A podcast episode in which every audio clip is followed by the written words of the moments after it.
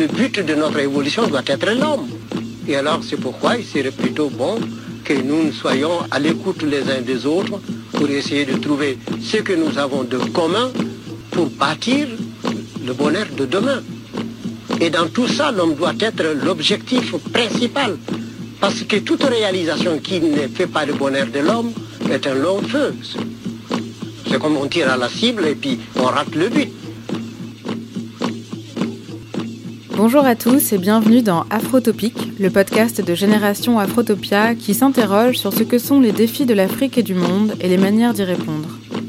On aborde les enjeux contemporains depuis les Suds en général et les mondes africains en particulier, car ce sont à la fois les sociétés qui subissent le plus fortement les destructions générées par le modèle occidental et en même temps celles qui lui résistent le mieux.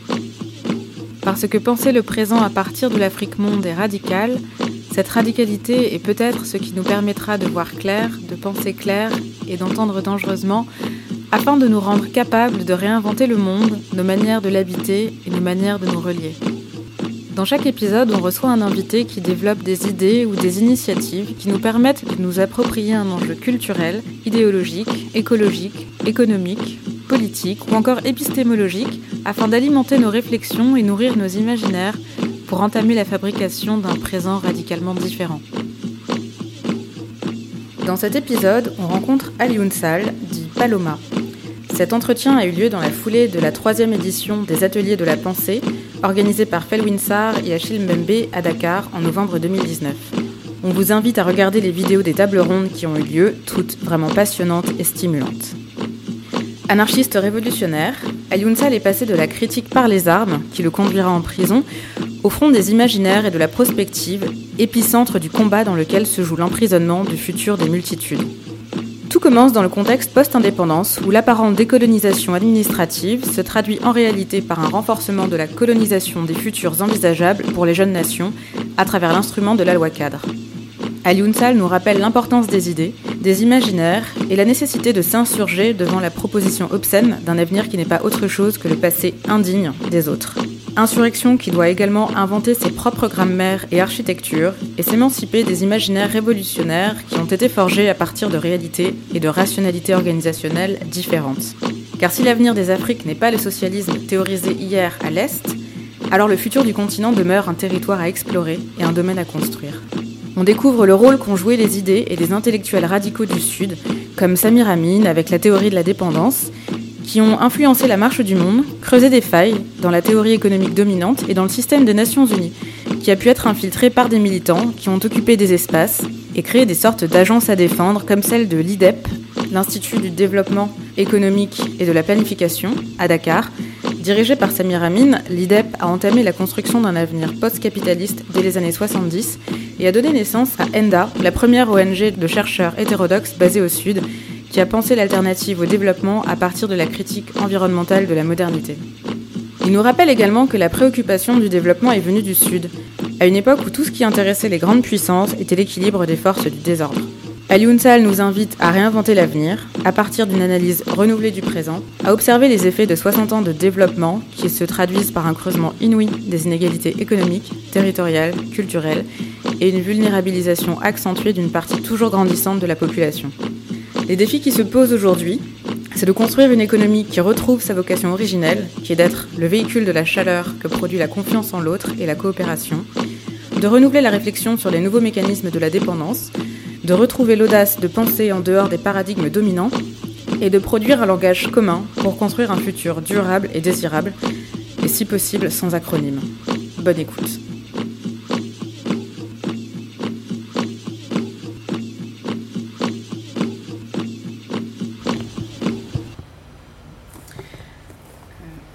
Bonjour.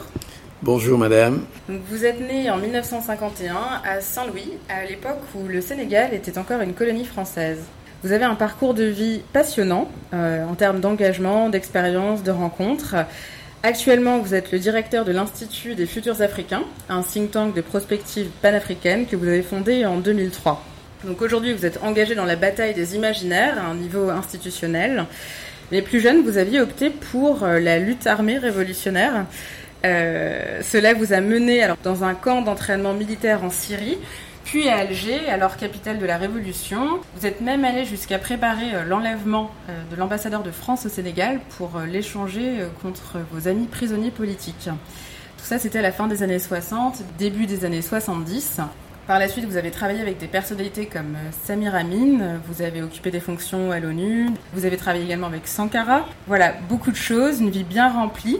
Alors, avant de nous parler de prospective africaine, est-ce que vous pouvez nous raconter votre trajectoire d'engagement politique et nous expliquer comment on passe du marxisme-léninisme révolutionnaire des années post-indépendance à des fonctions aux Nations Unies puis à la prospective?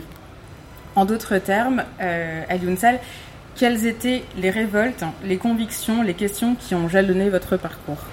Bah, S'il y avait des réponses à toutes ces questions, je crois que je ne serais plus de ce monde. Ça voudrait dire que j'en ai terminé de vivre parce que je suis de ceux qui pensent que euh, vivre, c'est aussi gérer des incertitudes, c'est faire face aux doutes, euh, c'est accepter certaines opacités euh, et, et, vivre avec. Je ne suis pas sûr donc de pouvoir répondre à toutes vos questions. Euh, mais euh, s'il y a un point, euh, s'il y a quelque chose qui relie diverses étapes de ma vie, telles que vous les avez évoquées, je pense que s'il y avait un seul point qui devait les relier, ce serait un point d'interrogation.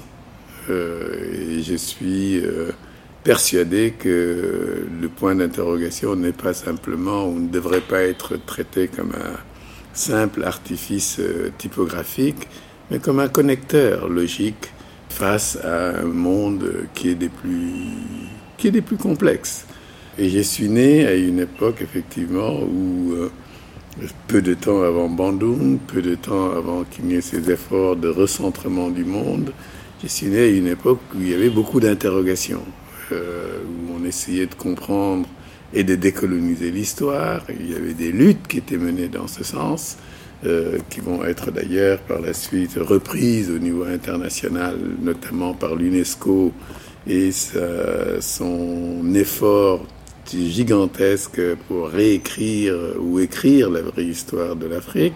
Mais c'est une époque où déjà les tentatives de décolonisation de l'histoire n'étaient pas achevées, que déjà on assistait à une tentative de colonisation de l'avenir avec euh, des images de l'avenir qui étaient déjà préconisées, euh, la loi cadre, euh, l'indépendance dans un cadre maîtrisé par la France pour les colonies francophones, la question de l'autonomie. C'est une période d'ébullition sur le plan intellectuel et politique qui va se traduire en particulier par la mise en place des gouvernements de la loi cadre ou l'abandon de la loi cadre par des pays comme la Guinée. Est-ce que vous pouvez revenir sur ce que c'était que la loi cadre? Oui, la loi cadre était une euh, organisation politique préconisée par la France euh, qui consistait à mettre en place dans les territoires coloniaux des administrations contrôlées en partie par la France, en grande partie par la France, avec encore des gouverneurs nommés par la métropole, mais où il y aurait des exécutifs locaux avec des élus locaux, avec euh, des responsables locaux, etc. Et ça se voulait une période comme une espèce de euh, lieu d'apprentissage, de préparation à l'indépendance, etc. C'était présenté évidemment comme un progrès euh, certain par rapport à la période coloniale, puisque là, les élites africaines trouvaient là, anciennes aussi bien que modernes, pouvaient trouver une place dans le système colonial et pas simplement des places d'auxiliaires, pouvaient se retrouver dans des positions de décideurs, même si c'était dans un cadre euh, dominé par l'Empire et dominé par les préoccupations de la métropole.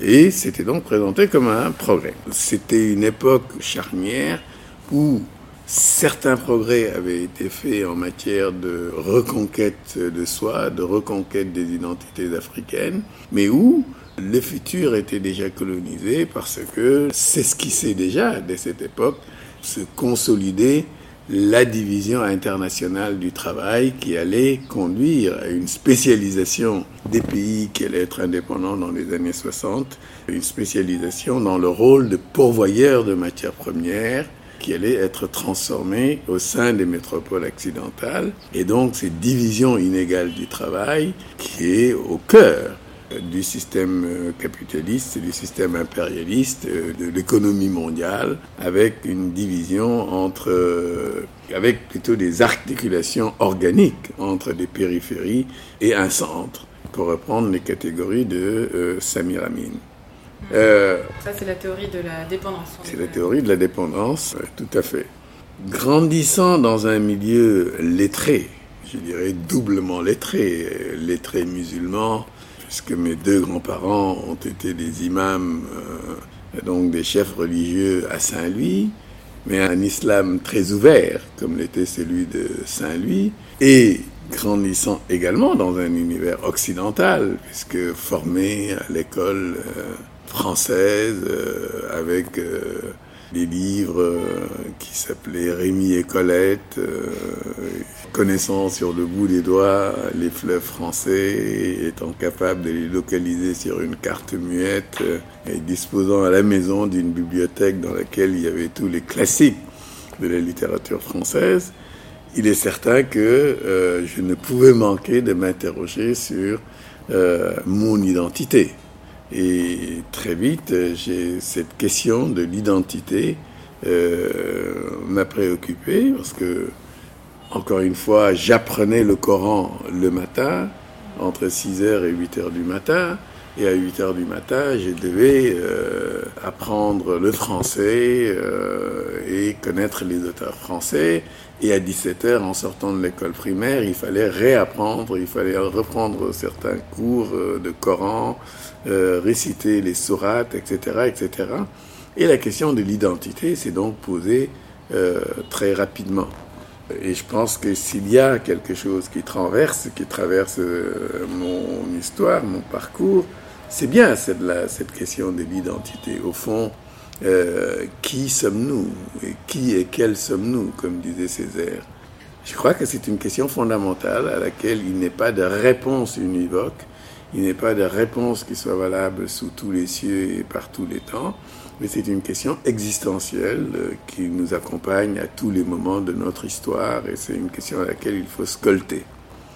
Alors, à un moment, la réponse qui m'a paru évidente, c'était que j'ai fait partie, euh, je me suis identifié à tous les opprimés, et à tous les damnés de la terre, et euh, j'ai commis ce qu'on pourrait appeler à cette époque euh, un suicide de classe, puisque je ne suis pas, je ne viens pas d'un milieu défavorisé.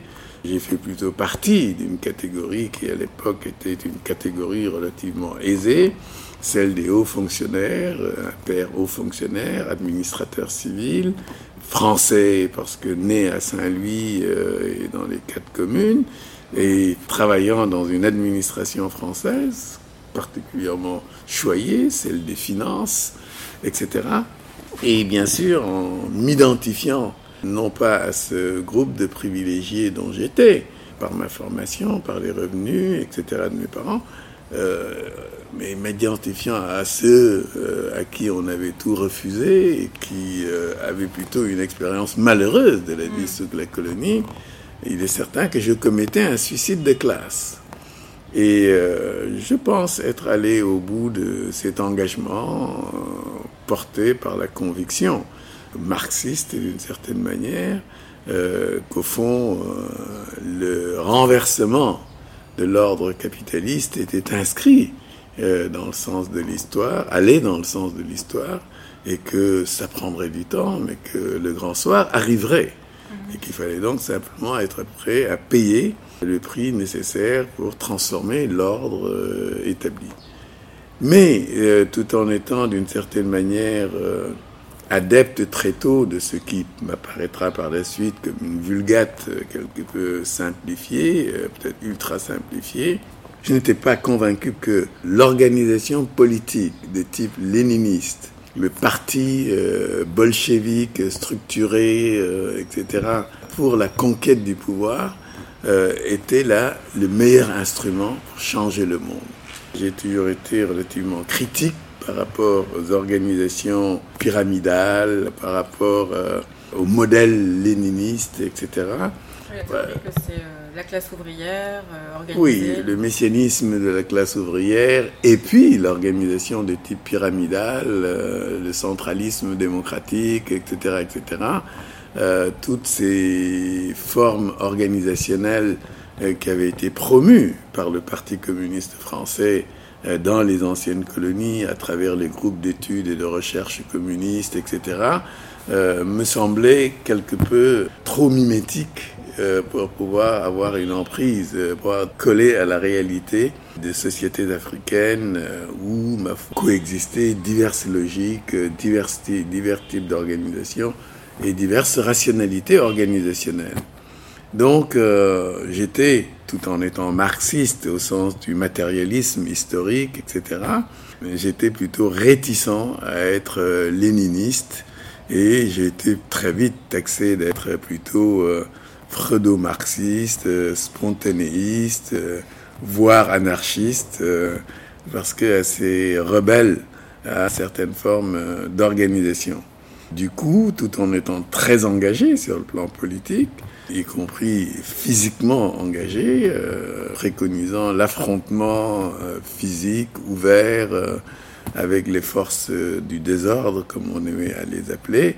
Je n'étais pas pour autant un homme facilement encartable. Je n'ai jamais été partisan de la pensée unique. J'étais donc plutôt pour des débats sur divers sujets de société, sur divers sujets qui pouvaient concerner aussi la pensée, euh, y compris sur le marxisme.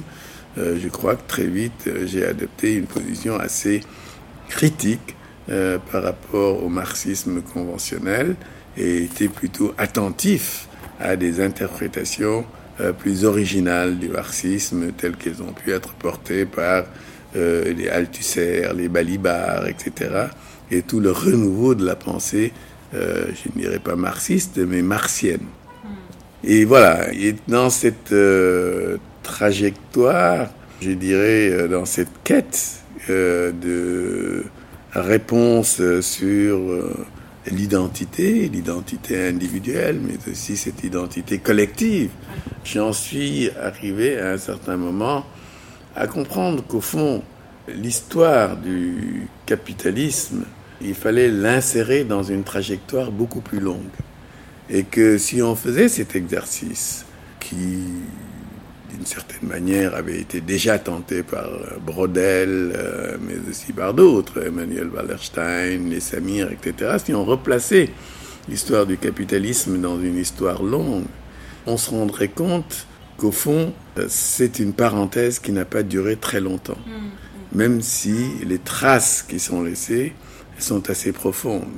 Euh, non seulement dans l'économie, mais aussi dans les, les, sociétés et dans les imaginaires.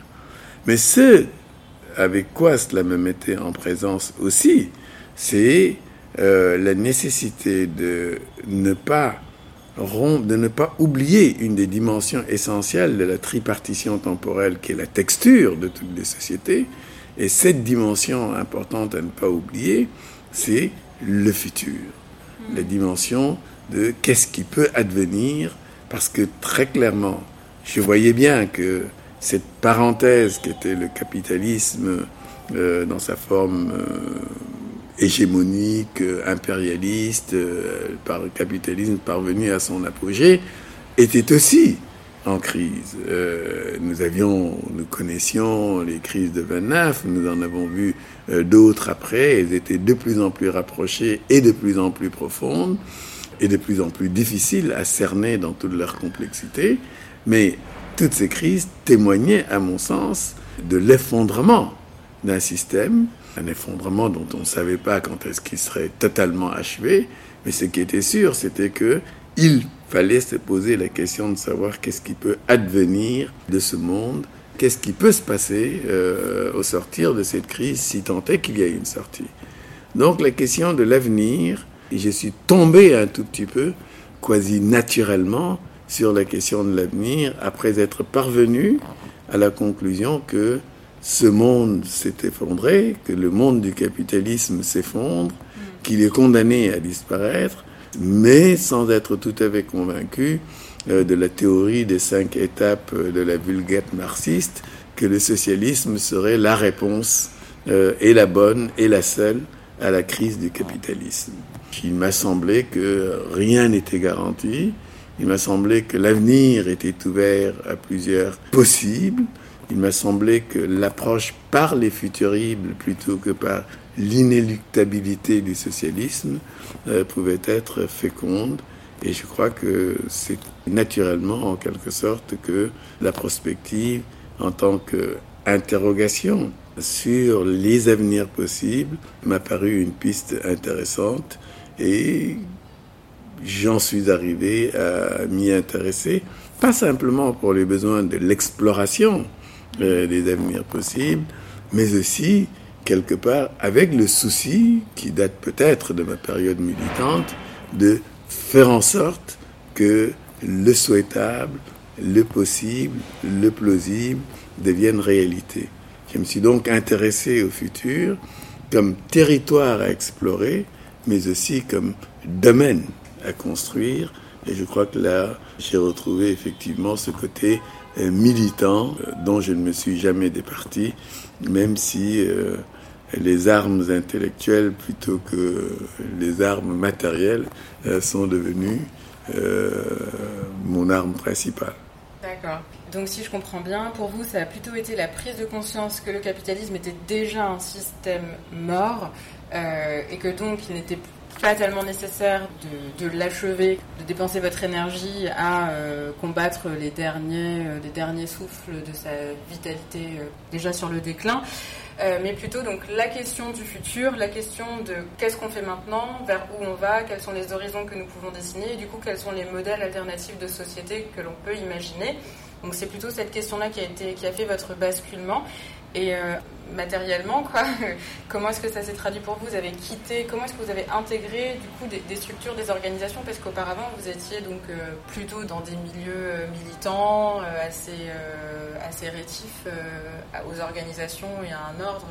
comment est-ce que vous êtes entré, entre guillemets, dans les fonctions et comment, comment est-ce que ça s'est fait en termes, enfin, générationnellement? Est-ce que vous étiez plusieurs, nombreux? Est-ce que ça a été une prise de conscience collective également? Et comment s'est fait ce ce, passage pour vous et pour euh, toute une génération On a vécu euh, à la fin des années 60, début des années 70, un tremblement, en quelque sorte, qui s'est opéré ou qui a été ressenti dans la plupart des organisations internationales. D'abord, au début des années 60, le système des Nations Unies a dû intégrer dans sa démarche la problématique du développement. Ça n'avait pas été le cas entre 49 et 60, où pour l'essentiel, les systèmes étaient dominés par des préoccupations autour de la paix, la préservation de la paix, le maintien de la paix, etc., etc.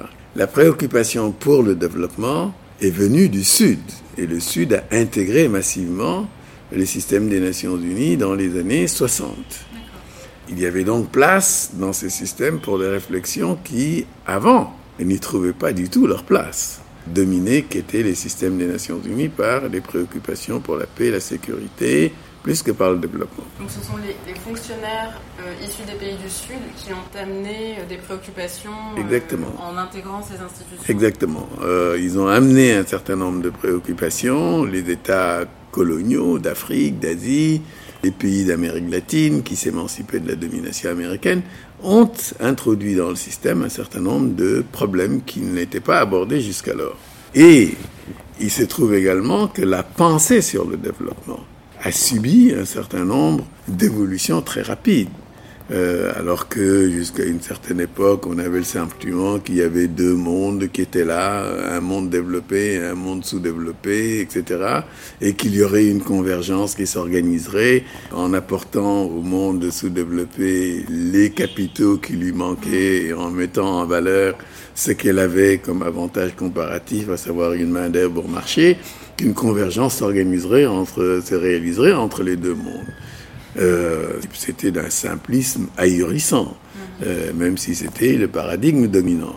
Les choses ont commencé à changer avec toute la réflexion sur la dépendance, avec euh, des théoriciens venus d'Amérique latine, d'Asie, d'Afrique, etc., qui ont bien montré qu'il n'y avait pas deux mondes, mais qu'en fait c'était un système mondial qui créait nécessairement une périphérie, des périphéries et un centre, et que ces mondes n'évoluaient pas de façon séparée, etc., mais qu'ils étaient au contraire organiquement liés, l'enrichissement des uns se faisant au détriment des autres. Il y a eu toute une réflexion sur le développement nouvelle, et je crois que quelque part, il y a eu des espèces de failles qui ont commencé à apparaître dans le système. La pensée dominante n'était plus tellement sûre d'elle-même. Les faits, donc empiriques, aussi bien que l'analyse théorique, poussaient, euh, poussaient un peu cette pensée dominante dans ses derniers retranchements. Et il a fallu accepter, pour sauver le système, de faire une place à ces idées, à une certaine hétérodoxie. Euh, ne serait-ce que pour préserver le système euh, voilà, qui euh, n'était plus très assuré de ses bases. C'est ainsi qu'on a vu apparaître un certain nombre d'organisations dans le système des Nations Unies qui étaient de petites agences, mais où on pouvait accepter une pensée quelque peu hétérodoxe. C'est l'époque où, au sein de l'UNESCO par exemple, on va accepter la discussion sur le nouvel ordre mondiale de l'information et où l'histoire générale de l'Afrique va être réécrite. Hmm. Euh, ce qui poussera les Américains déjà à sortir de l'UNESCO.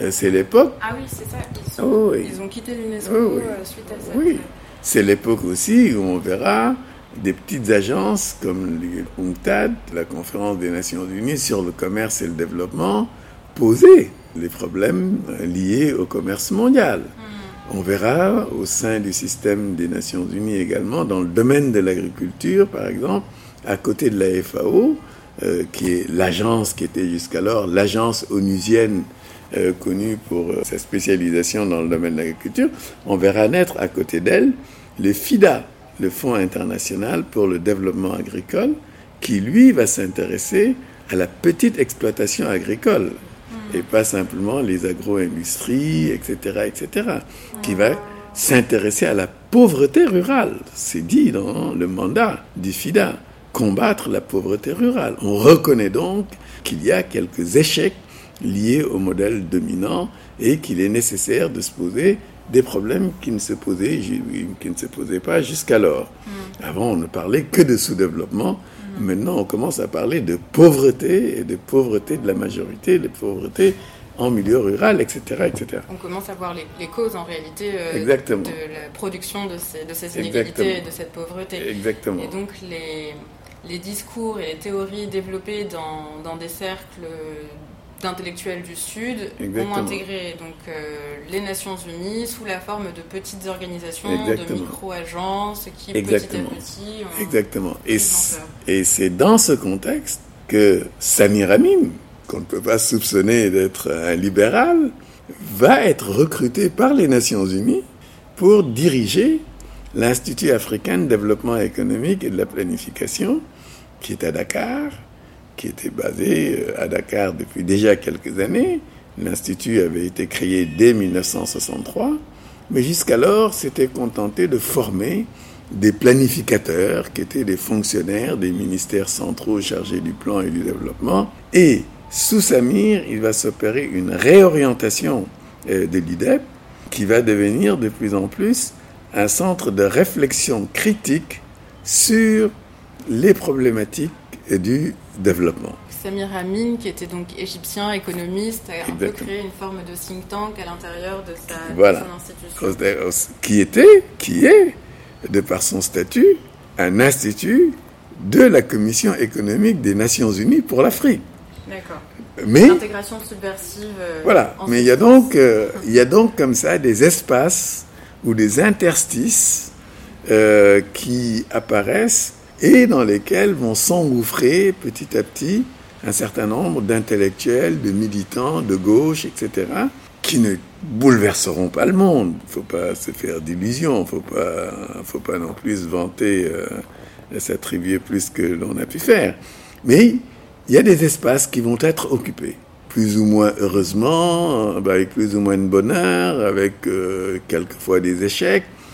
Mais en tout cas, c'est dans ce contexte politique, euh, dans ce contexte intellectuel, dans ce contexte de renouvellement paradigmatique ou d'interrogation, que je suis rentré dans le système des Nations Unies et je dois à Samir Amin d'avoir eu le courage politique, je dirais, de m'avoir recruté dans ces systèmes-là parce que à l'époque où je suis recruté comme chercheur junior au sein de cet institut pour le développement économique et la planification, à cette époque, je sors de prison.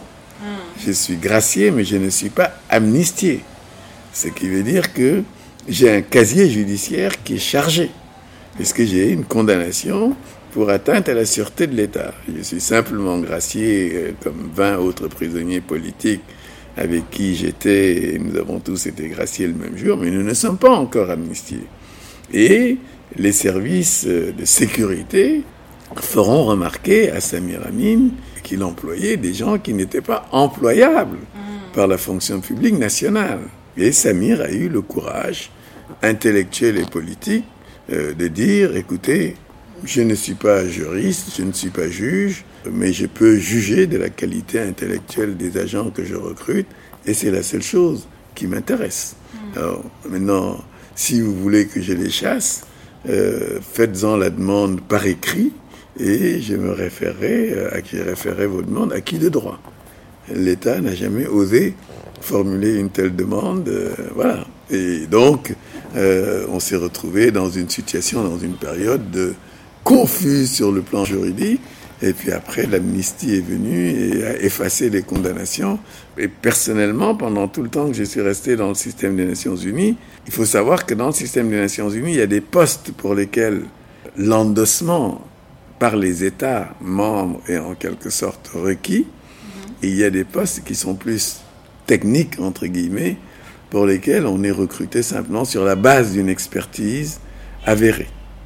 Je n'ai jamais, jamais occupé un poste pour lequel j'avais besoin de l'aval de l'État sénégalais. Donc je n'ai jamais occupé un poste réservé à un État.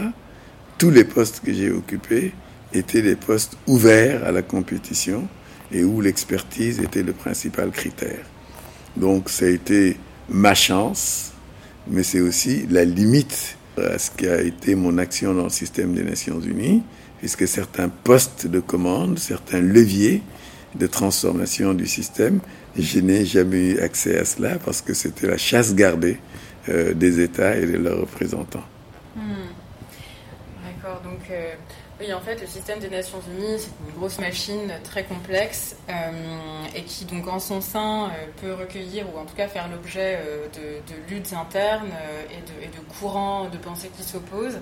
Et dans les années 80, il y a eu le moment où des concepts de, développement durable se sont.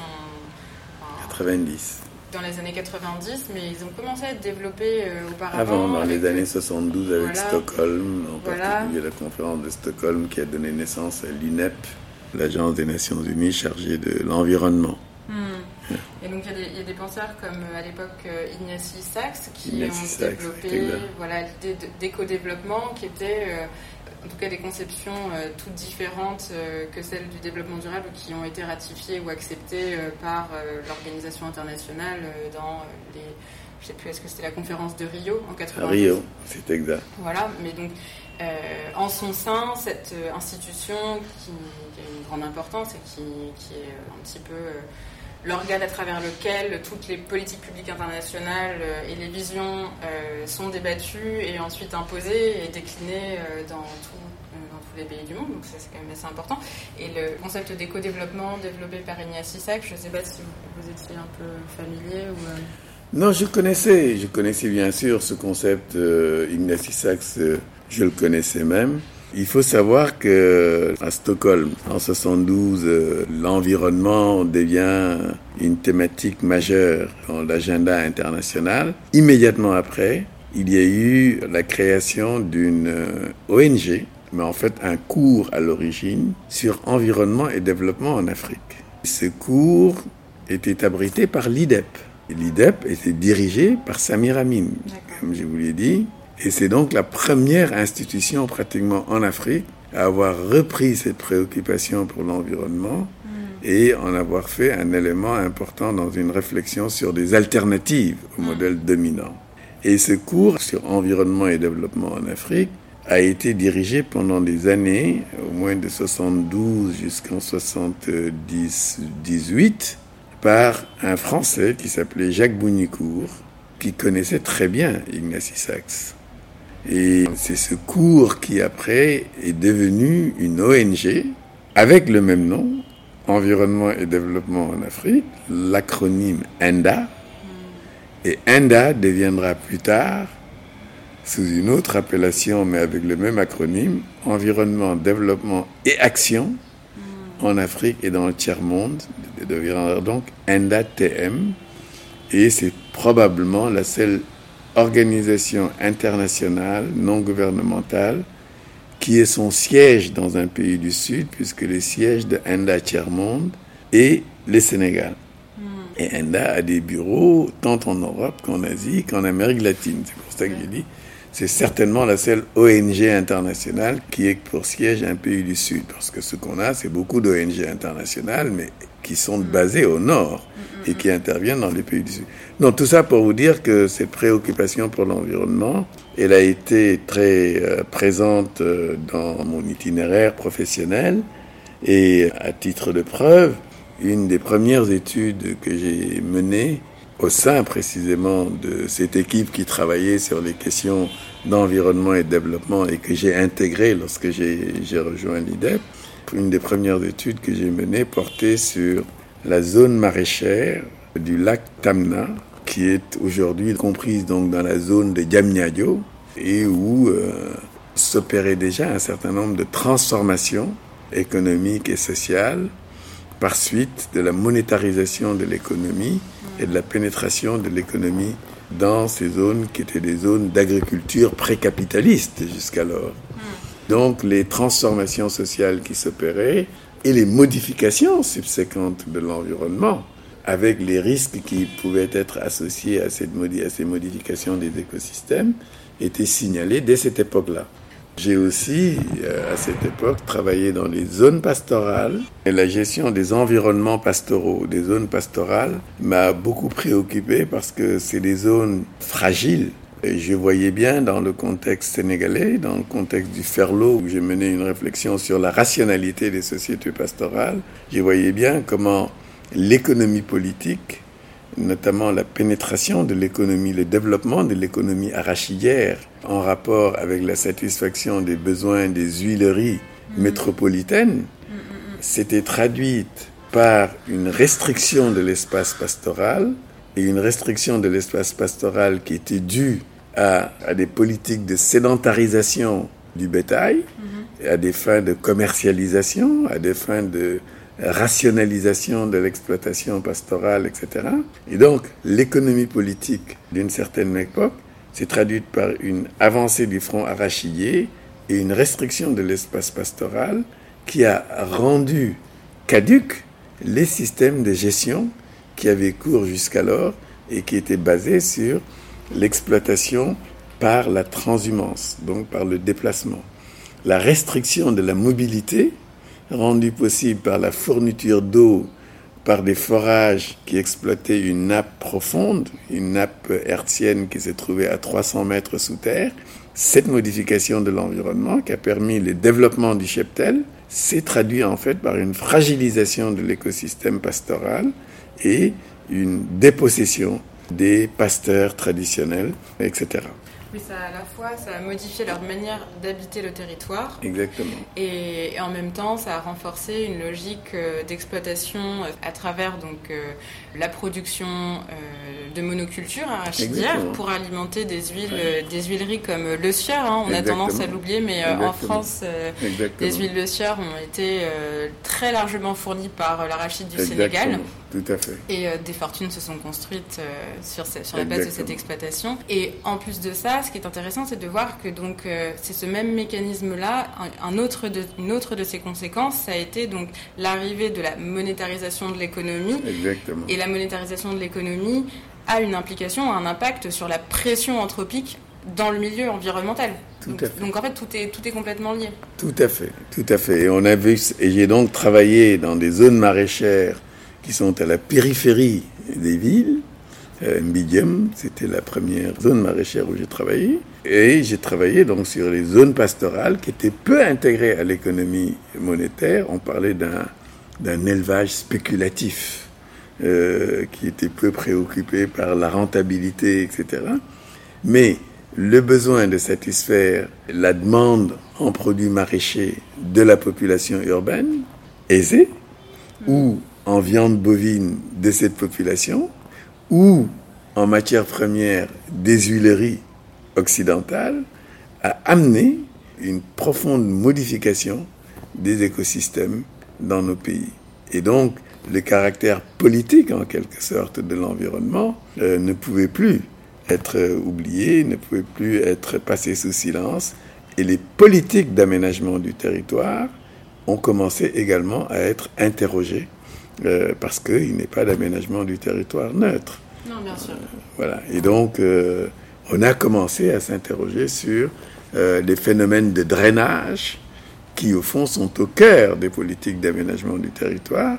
Et ces politiques de drainage, on n'y a pas encore mis fin aujourd'hui, malgré près de 60 ans, euh, 59 ans d'indépendance ou je ne sais trop quoi. Et c'est ce qui explique qu'une ville comme Dakar ou un territoire comme le Cap-Vert, qui fait 0,2% du territoire national, absorbe, euh, reçoivent aujourd'hui 25% de la population sénégalaise. Donc un accroissement des disparités en lieu et place de construction de métropoles d'équilibre euh, qui avait pourtant été envisagé dès le premier gouvernement du Sénégal indépendant, avec le premier plan qui avait été élaboré avec l'aide du révérend Père Lebray et de l'école euh, économie et humanisme euh, dans lequel il y avait pas mal de chrétiens de gauche, etc.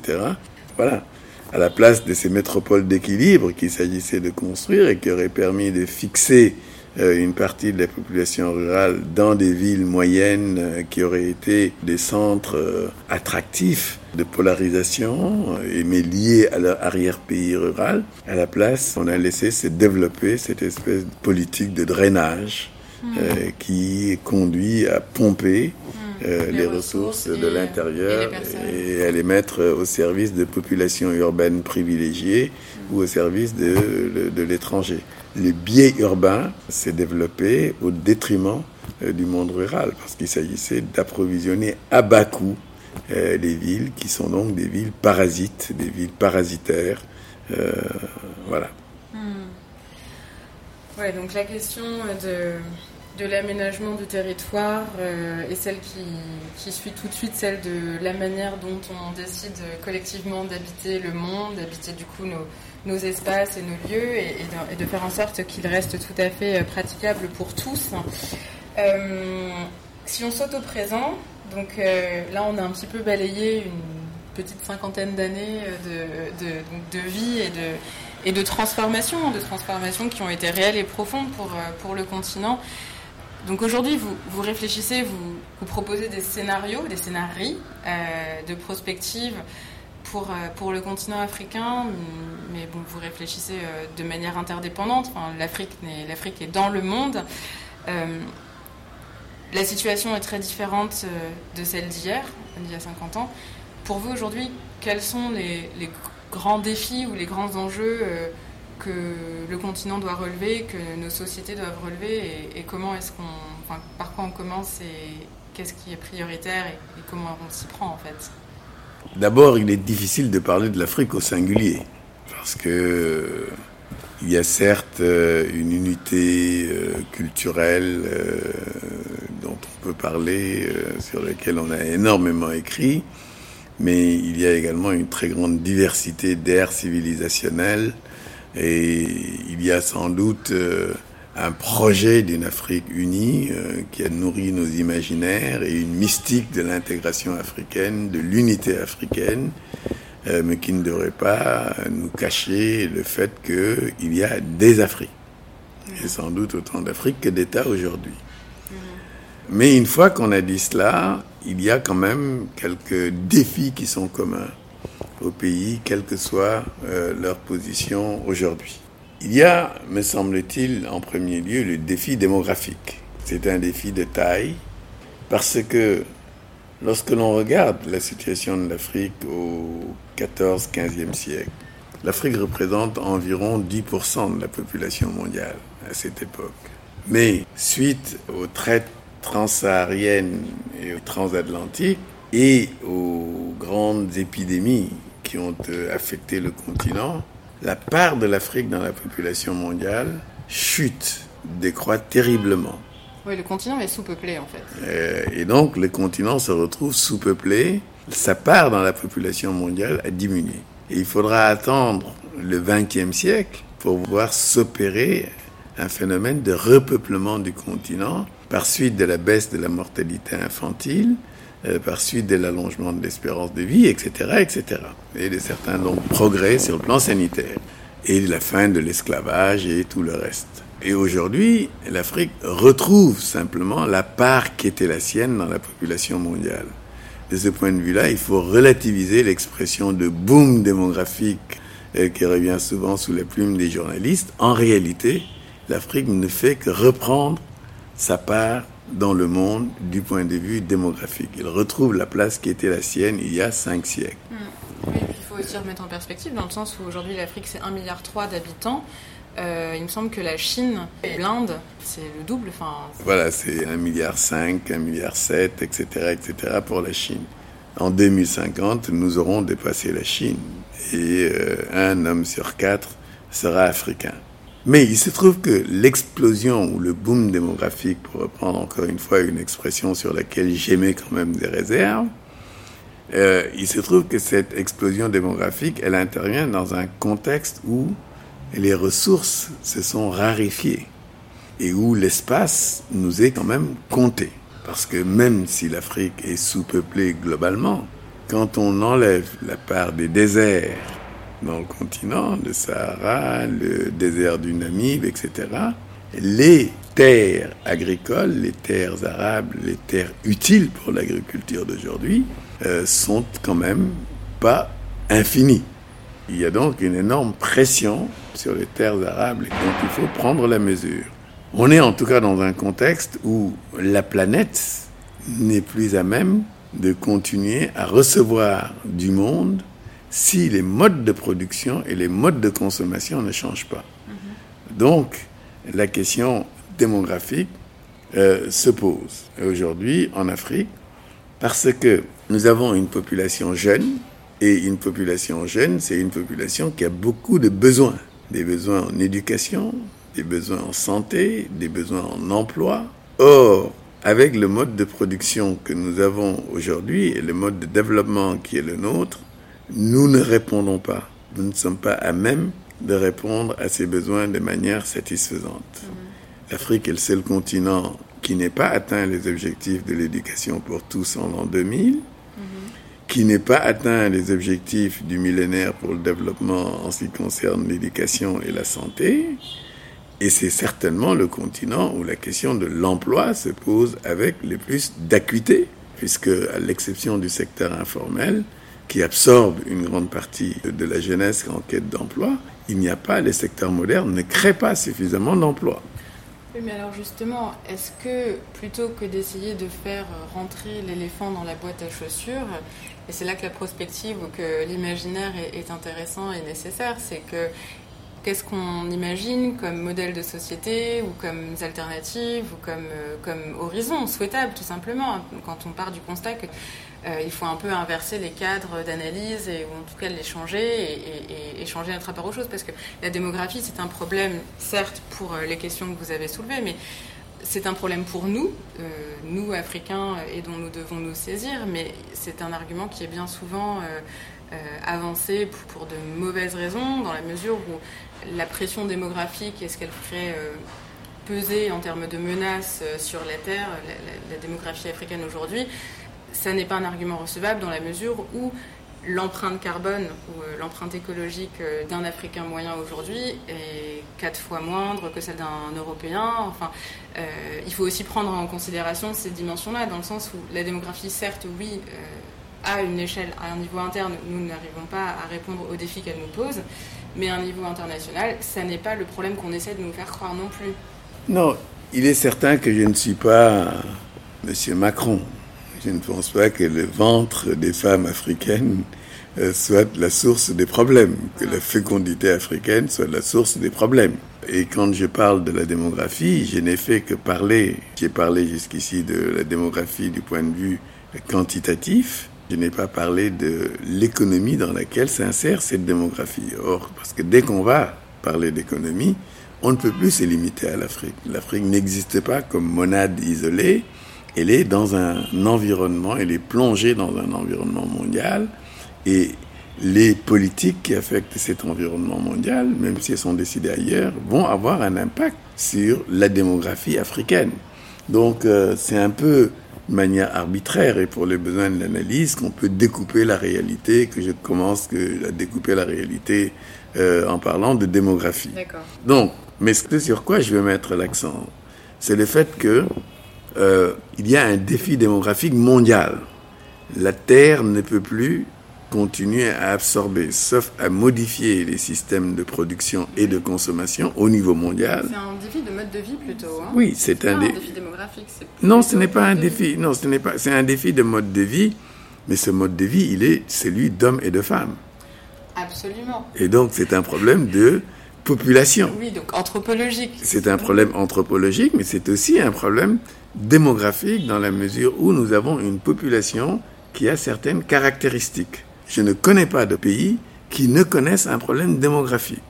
C'est un problème soit lié à la jeunesse de sa population, soit lié au vieillissement de sa population et à la nécessité de faire appel à des populations d'autres régions pour continuer à faire tourner un appareil productif qui permette de maintenir en vie des catégories qui ne sont plus dans la production active. Oui, tout simplement de faire continuer à tourner une économie de croissance qui ne peut souffrir le moindre ralentissement. Exactement. Donc il y a, il y a bien un problème qui se pose de politique des populations euh, au niveau mondial. Vous n'avez pas l'air d'être convaincu. Euh, un, ce n'est pas qu'un problème démographique. Mais j'ai dit, on ne peut pas nier la question démographique aujourd'hui.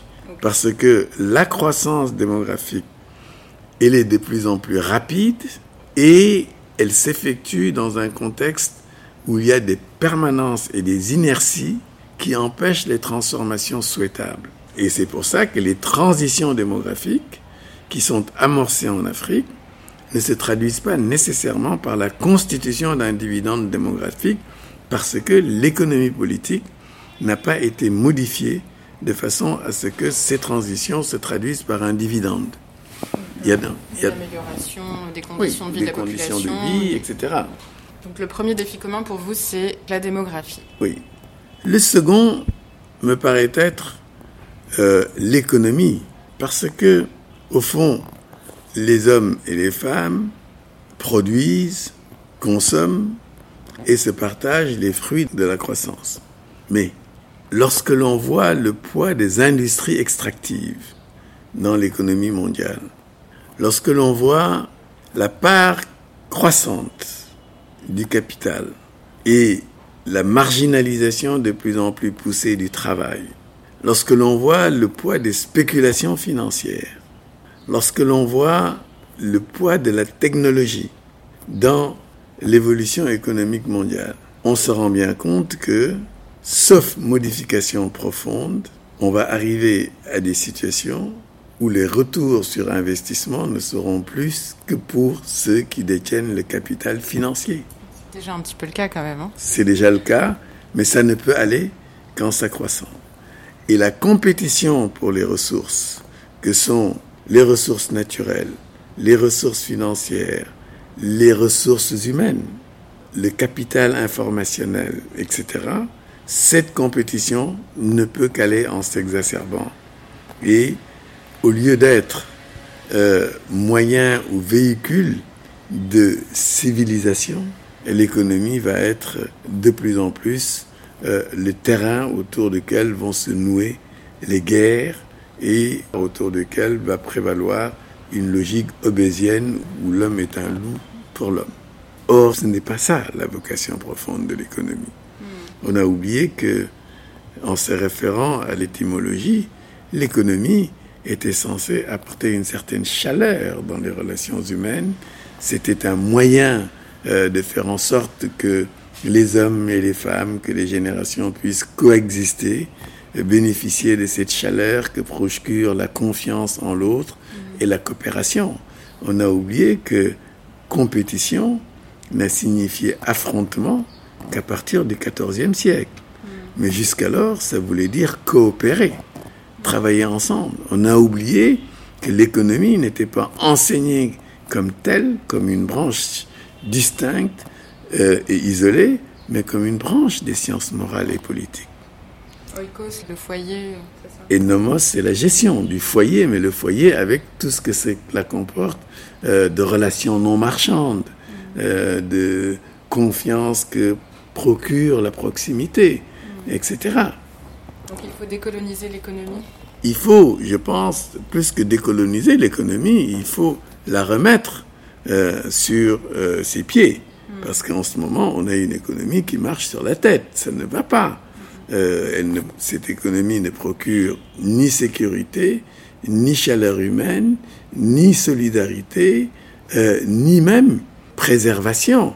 Euh, en fait. Oui, on s'autodétruit. Et l'économie est pensée, continue d'être pensée comme gestion de la rareté, alors qu'en réalité, on n'a jamais produit autant en notre siècle. On a produit plus au cours de notre siècle qu'au cours des 20 siècles passés. Ça devrait donc plutôt être la problématique, devrait être plutôt celle de la gestion de l'abondance. Hmm. Mais on continue à faire comme si nous étions privés de tout, comme si nous devions continuer à gérer la rareté. Et donc il y a, quelque chose de, totalement euh, ouf, comme vous diriez les jeunes. ça ne va pas. ça ne va pas. Et donc il me semble qu'il y a là un véritable défi Comment repenser l'économie et lui redonner sa vocation originelle qui était d'apporter un bien-être, un mieux-être, qui aujourd'hui a porté demain pour peu que nous voulions changer, que nous acceptions de changer les règles du jeu et ne pas laisser le marché dicter sa volonté la fiction d'un marché. Et surtout, euh, de toute façon, aujourd'hui, euh, enfin, dans les années 50, euh, il y avait d'autres raisons qui mobilisaient pour un changement de cet ordre du monde, de cet ordre injuste des choses. Mais aujourd'hui, il n'y a, même plus de contre-arguments. je veux dire, la Terre même nous, rappelle à, nos limites. Enfin, plus continuer à, s'enfoncer dans, ce mur capitaliste. Exactement. Pour utiliser une fameuse expression, le présent n'a pas de futur si on continue, on sait où on va. Euh, des crises de plus en plus fréquentes, de plus en plus rapprochées, de plus en plus longues, mais on n'a plus les vieilles solutions où on pouvait s'en sortir par une bonne guerre. Euh, on l'a essayé deux fois, euh, les deux guerres mondiales. Ben, Aujourd'hui, la solution par la guerre, elle n'est plus, elle n'est même plus envisageable parce que le nucléaire introduit une dimension nouvelle. Il faut donc remettre de l'ordre dans tout ça, mm. et le capitalisme en est bien incapable par lui-même. Mm. Alors, du coup, si le capitalisme euh, est quelque chose qui doit être dépassé, à partir de vos recherches aujourd'hui et de ce que vous analysez comme étant les défis contemporains euh, des Afriques, est-ce que vous avez travaillé sur des, sur des modèles de prospérité qui euh, ne reproduisent pas, qui ne produisent pas d'inégalités euh, des modèles qui soient soutenables, durables, dans des... En fait, quels sont les horizons de, de, pensée ou les visions dont peuvent s'emparer les jeunesses africaines et, et pas que africaines d'ailleurs, en fait, selon vous qui du coup étudiez le continent et la marche du monde depuis un certain temps, quels sont un peu les horizons qui se dégagent, qui se dessinent et les questions sur lesquelles on doit travailler? Nous avons travaillé sur plusieurs scénarios. L'un des scénarios que nous avons élaborés et euh, nous lui avons donné le nom de les lions pris au piège. C'est la situation actuelle où les États africains sont très peu satisfaits de, des résultats en matière de développement. Les populations africaines ne sont pas non plus, sont loin d'être satisfaites des performances des économies et des sociétés, mais quelque part, tout le monde s'accommode de la situation Nous sommes en présence d'économies rentières avec une très faible productivité, avec une très grande dépendance des États par rapport à l'extérieur et des évolutions en dents de scie. S'il pleut, nous avons un bon hivernage, nous avons une production importante. Il ne pleut pas l'année d'après, c'est la chute et on tend la main pour de l'aide alimentaire ou pour autre chose ou des aides budgétaires, etc. Euh, voilà, c'est une évolution en dents de scie. Il n'y a pas de catastrophe majeure, mais il n'y a pas non plus de développement significatifs qui prennent place. Et ce scénario actuel peut se prolonger. Conceptuellement, on peut imaginer qu'il se prolonge encore un certain nombre d'années, mais il ne peut pas durer pour l'éternité. Parce qu'avec un scénario de ce type, on peut tout à fait tomber euh, dans un scénario pire, qui est celui de la régression anthropique. Euh, il suffit qu'il y ait par exemple quelques années de sécheresse, mhm. euh, ou qu'il y ait une réduction drastique des aides publiques au développement, ou qu'il y ait simplement un refus des sociétés de continuer à vivre cette situation. Euh, donc des remous politiques pour que tout déjà, hein. ouais, pour que tout s'effondre et qu'on tombe dans des situations où l'État perd sa légitimité aux yeux des groupes défavorisés, où des seigneurs de guerre s'emparent de, de, certaines portions du territoire parce qu'il y a des disparités spatiales qui font que l'État est totalement absent de certaines zones, il suffit qu'il y ait de telles conditions qui soient réunies pour qu'on tombe dans des situations euh, d'entropie que nous avons euh, appelées euh, les lions faméliques. Et les lions, quand ils sont faméliques, euh, ils se posent pas beaucoup de questions, ils vont euh, s'en prendre à tout ce qui bouge et qui peut être vu comme de la chair. Et donc, ça serait un peu la situation que l'on connaît dans certaines régions du Sahel aujourd'hui ou dans le Sahel dans son entier. Donc, il y a un troisième scénario que nous, avions, que nous avons élaboré, qui est celui de l'émergence de quelques pays, en suivant un peu les modèles des pays asiatiques. C'est pas totalement impossible.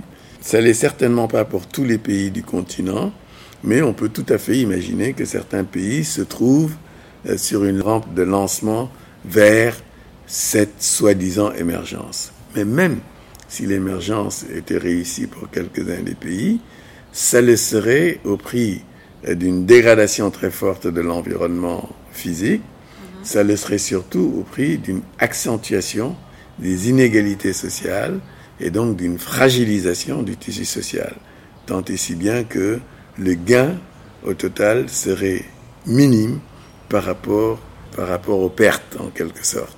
Donc c'est une fausse solution. Alors il nous reste un quatrième scénario qu'on a envisagé, qui est celui d'un modèle dans lequel il y aurait à la fois de la croissance, mais une croissance euh, verte, durable, soutenue, mais des mécanismes pour enrayer le développement des inégalités. C'est-à-dire qu'il faut arriver à concilier croissance et équité, croissance et justice sociale. Et cela n'est possible qu'à un certain nombre de conditions. Et quatre conditions nous paraissent essentielles. La première condition, c'est sans doute euh, qu'il faut repenser les cadres macroéconomiques. Parce que les cadres macroéconomiques dont on dispose aujourd'hui sont orientés vers la croissance, mais n'ont pas du tout comme souci de réduire les disparités ou de promouvoir des objectifs sociaux. Il faut donc repenser les politiques budgétaires, les politiques monétaires, les politiques d'investissement public, la gestion de la dette, etc., en ayant en tête ce double souci et pas en étant obnubilé simplement par la croissance. C'est donc un premier impératif. Il faut une nouvelle, de nouvelles politiques économiques, de nouvelles économies politiques, premièrement. La deuxième condition, nous semble-t-il, pour ce modèle qui concilie croissance et justice sociale, c'est que l'accès aux ressources productives soit repensé. Qu'il s'agisse de capital forestier, de capital foncier, de capital minier, de capital hydrique ou hydraulique, et d'information qui est de plus en plus un facteur de production, il faut qu'il y ait des changements qui s'opèrent à ces niveaux. Regardez ce qui se passe avec les industries extractives. quelle est la part, quel rôle jouent les communautés dans lesquelles se trouvent ces ressources, quels bénéfices tirent-elles de l'exploitation de ces ressources, même s'il leur arrivait d'en tirer quelques bénéfices. Qui au sein de ces communautés en tire le plus? Comment la rente est-elle utilisée aujourd'hui? Il y a là des questions qu'il faut poser. L'accès aux ressources naturelles est un élément important parce que même si on nous fait croire qu'avec la dématérialisation de l'économie, les ressources naturelles jouent un rôle de moins en moins important. Pas vrai du tout, en fait. Ce n'est pas vrai. C'est pas vrai du tout. Les ressources minières sont dix fois plus exploitées qu'il y a un siècle. Exactement. Donc, on est bien obligé de se poser la question de la propriété de ces ressources et on ne peut pas se contenter de l'idée que l'État et le souverain, etc., peut faire à peu près ce qu'il veut et seul à négocier avec des compagnies en toute opacité la, gestion de nos ressources naturelles. Moi, je crois qu'il y a là quelque chose d'important. La troisième condition, c'est qu'au fond, il n'est de capital qu'humain. Et donc, la valorisation de la ressource humaine et des ressources humaines. J'aime pas parler du capital humain parce que je veux pas qu'on mette l'homme au même niveau que le capital financier ou la technologie.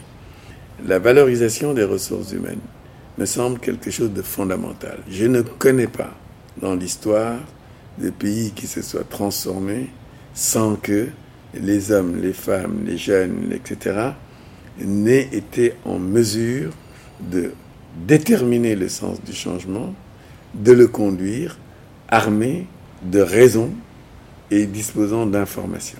On ne peut pas penser transformer les économies et les sociétés avec des populations analphabètes, avec des populations malades, avec des femmes qui n'ont aucune maîtrise de leur fécondité, euh, etc., etc.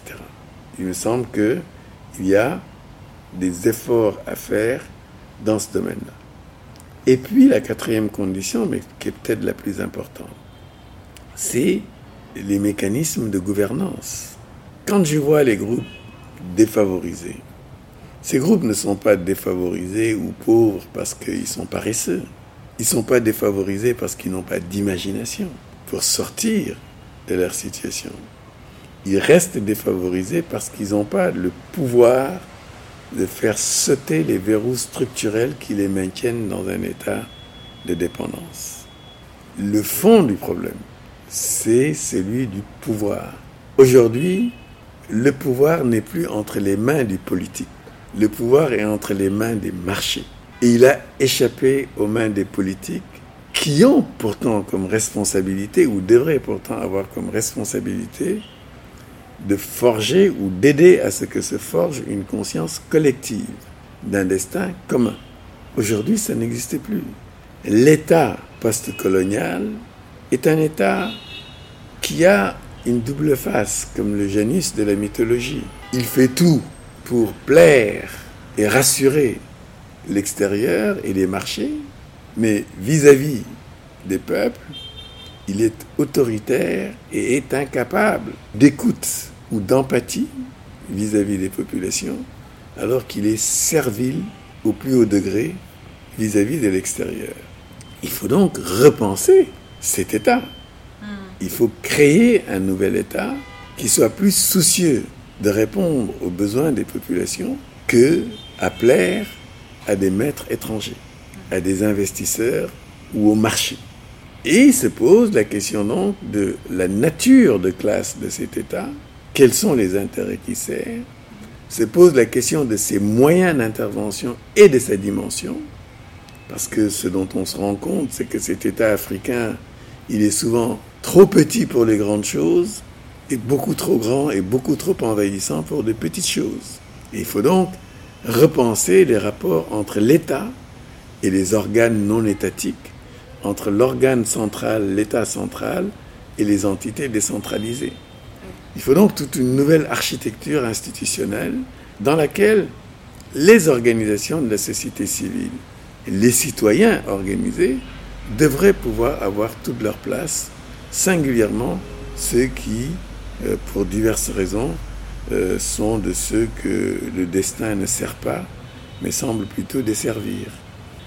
Donc l'idée, ce serait de repenser à la fois le modèle de société qu'on a pu appeler émergente, ou en tout cas de définir une nouvelle prospérité qui ne se base pas sur l'exploitation euh, ni des êtres humains ni des ressources naturelles, qui contiennent des mécanismes d'équilibre du partage des richesses, et qu'en même temps, ces nouveaux espaces, euh, ces nouvelles institutions émanant de la société par elle-même, parviennent à, en capacité, donner du pouvoir économique et politique à toute personne, euh, tout membre de la société, dans la vision d'une d'un intérêt général qui serait le fruit du travail de tous en commun. C'est un petit peu ça, en tout cas complètement une société à réinventer quoi. Exactement. Mais évidemment, pour que tout ça se fasse, je crois qu'il y a un élément essentiel, ou deux. Un élément essentiel, c'est qu'il faut d'abord se convaincre euh, du fait que l'avenir est ouvert. Et il est aujourd'hui sans doute plus ouvert que jamais. Et il n'y a donc pas de fatalité historique à laquelle seraient soumises des sociétés. Hmm. Et surtout la jeunesse de tout un continent. Exactement, et toute la jeunesse d'un continent. Il faut s'en convaincre. Hmm. Cette fatalité n'existe pas. Il y a qu'on prend les bonnes décisions ou qu'on ne les prend pas, mais il n'y a pas de fatalité. La deuxième chose dont il me paraît important de disposer, c'est des capacités d'anticipation et d'imagination. Nous sommes souvent victimes d'aporie, nous sommes souvent victimes de verrous psychologiques, nous sommes souvent victimes de notre incapacité à imaginer des avenirs différents de ceux que l'on nous présente, qui en fait ne sont la plupart du temps que le passé des autres. Ou le rêve d'une petite minorité qui a intérêt. D'une petite minorité. Et donc, euh, nous sommes de ce point de vue-là nos propres ennemis, parce que nous limitons nos ambitions à ce qui nous semble pouvoir être satisfait hic et nunc, alors que l'avenir est gros de potentialités et gros de possibilités que nous n'imaginons pas. Il nous faut donc, je crois, avoir euh, de l'audace. Et je dirais une triple audace. Audace dans la capacité à conceptualiser et à penser différemment et à sortir des paradigmes dominants. Mais audace aussi à nous exprimer et à faire en sorte que se forme un mouvement en interagissant avec d'autres. La communication me semble essentielle et je crois que de ce point de vue-là, vous qui êtes euh, dans les médias, avez un rôle éminent à jouer. Et puis je crois qu'il faut avoir aussi, en dernier lieu, l'audace d'agir. De prendre les armes. Pourquoi pas? C'est pas nécessairement la critique par les armes, mais la critique peut être une arme. Alors il faut peut-être faire jouer cette dialectique. Euh, passer de l'arme de la critique à la critique des armes lorsque c'est absolument indispensable, mais lorsque l'on peut s'en passer, essayons de faire une critique audacieuse euh, et ça m'amène à l'audace dans la pensée. Mais l'audace dans l'action aussi est importante parce que euh, il faut se convaincre que la transformation structurelle par laquelle se définit le développement prendra du temps. Il faut donc, tout en étant impatient, il faut être impatient, il faut prendre dès aujourd'hui les mesures qui sont prises, mais il faut savoir que les mesures ne donneront leur plein impact que dans le temps. D'autant plus que si l'Afrique essaie de changer seule le monde, elle n'y arrivera pas. Il faut donc entrer dans des alliances avec d'autres, sur d'autres continents.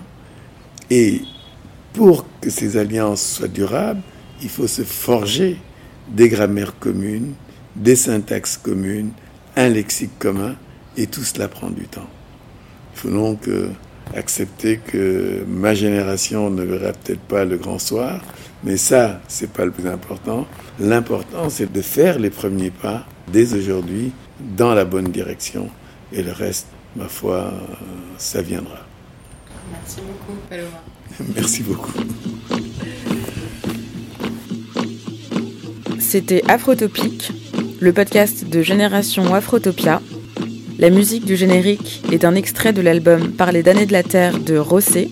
Et en introduction, vous avez entendu la voix de Amadou Ampateba. On espère que ce podcast vous a plu, que vous aurez envie de le partager et d'en parler autour de vous. À bientôt!